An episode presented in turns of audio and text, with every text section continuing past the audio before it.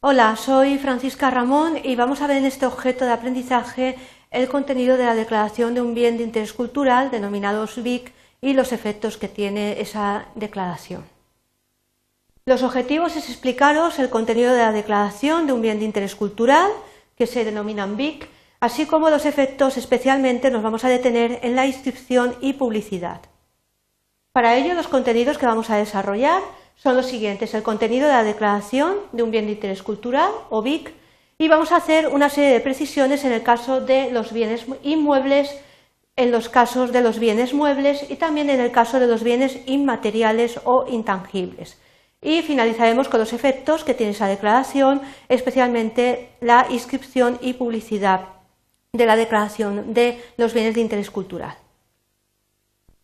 El contenido de la declaración de un bien de interés cultural o BIC se encuentra eh, su regulación en la Ley del Patrimonio Cultural Valenciano del año 1998 con las modificaciones que se han producido posteriormente en dicha legislación.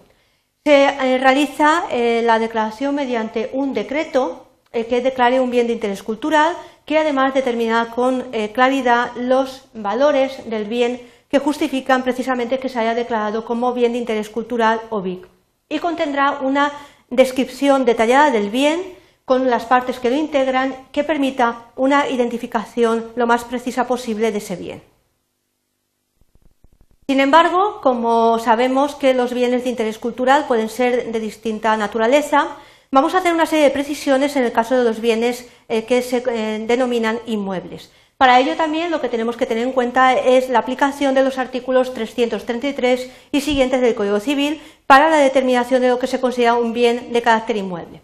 En este caso, el carácter con el que son declarados, por ejemplo, un monumento, un conjunto histórico, un jardín histórico, un espacio etnológico, un sitio histórico, una zona arqueológica, una zona paleontológica o un parque cultural, se denominan bienes inmuebles. La delimitación tendrá que contener lo que es la ubicación geográfica y el entorno que está afectado por la declaración en razón para la adecuada protección de ese bien inmueble y su relación eh, con el área territorial a la que pertenece. También se incluirá el subsuelo en el caso de que sea necesario.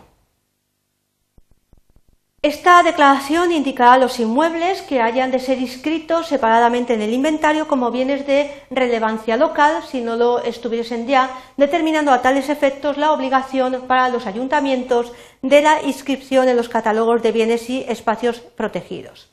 La relación también de las pertenencias o accesorios que estén históricamente incorporados al inmueble con la inscripción en la sección del inventario general que mejor se acomode a la naturaleza y valor cultural de dicho bien.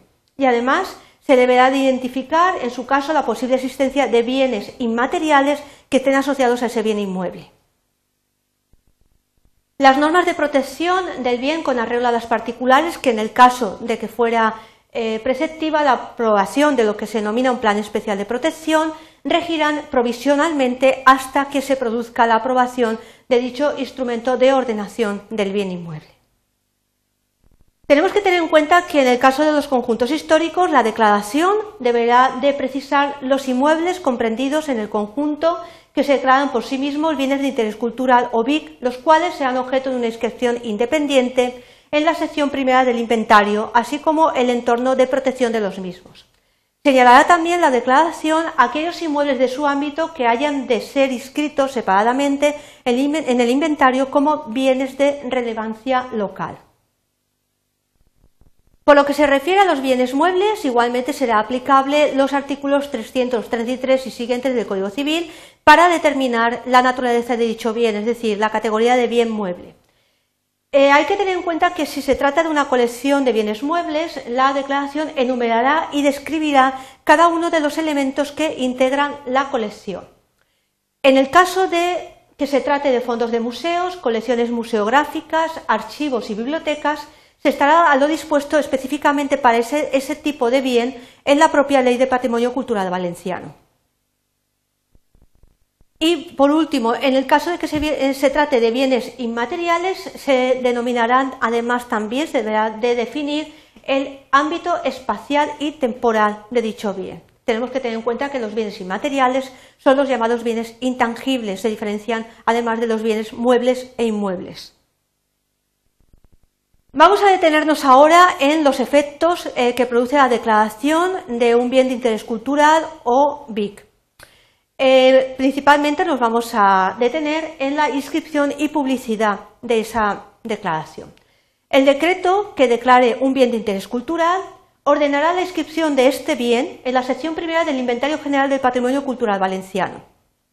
Determinará también la inscripción del resto de bienes contenidos en la declaración en la sección del inventario que corresponda.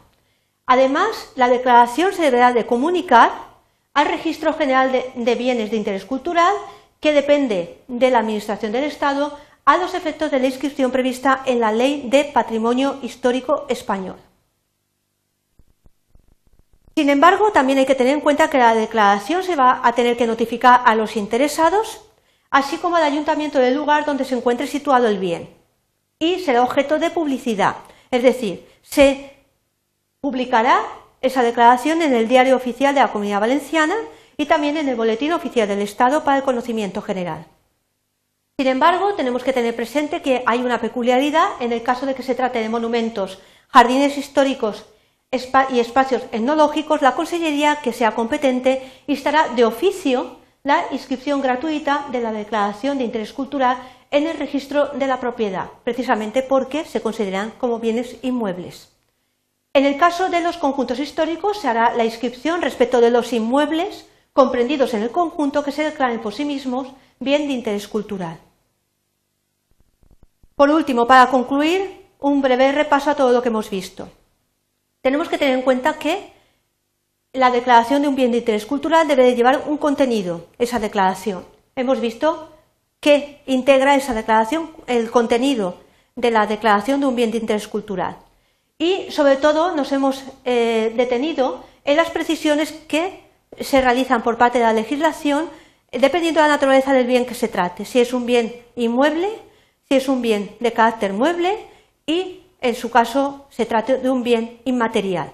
Hemos además aplicado no solamente la Ley de Patrimonio Cultural Valenciano, sino también otra legislación que es desaplicable, como por ejemplo los artículos 333 y siguientes del Código Civil y la Ley de Patrimonio Histórico Español en su caso. Se han explicado los efectos de la declaración de un bien de interés cultural, ya que hay que tener en cuenta que eh, debe de inscribirse en el inventario y en los registros oportunos, como por ejemplo el registro de la propiedad. Y se ha incidido también en la publicidad que se tiene que realizar a efectos de su conocimiento por los interesados, es decir, se debe de publicar en el Diario Oficial de la Comunidad Valenciana y también en el Boletín Oficial del Estado. Espero que con estas breves explicaciones os quede un poco más claro cuál es el contenido de la declaración y los efectos, principalmente la inscripción y publicidad de dicha declaración. Gracias.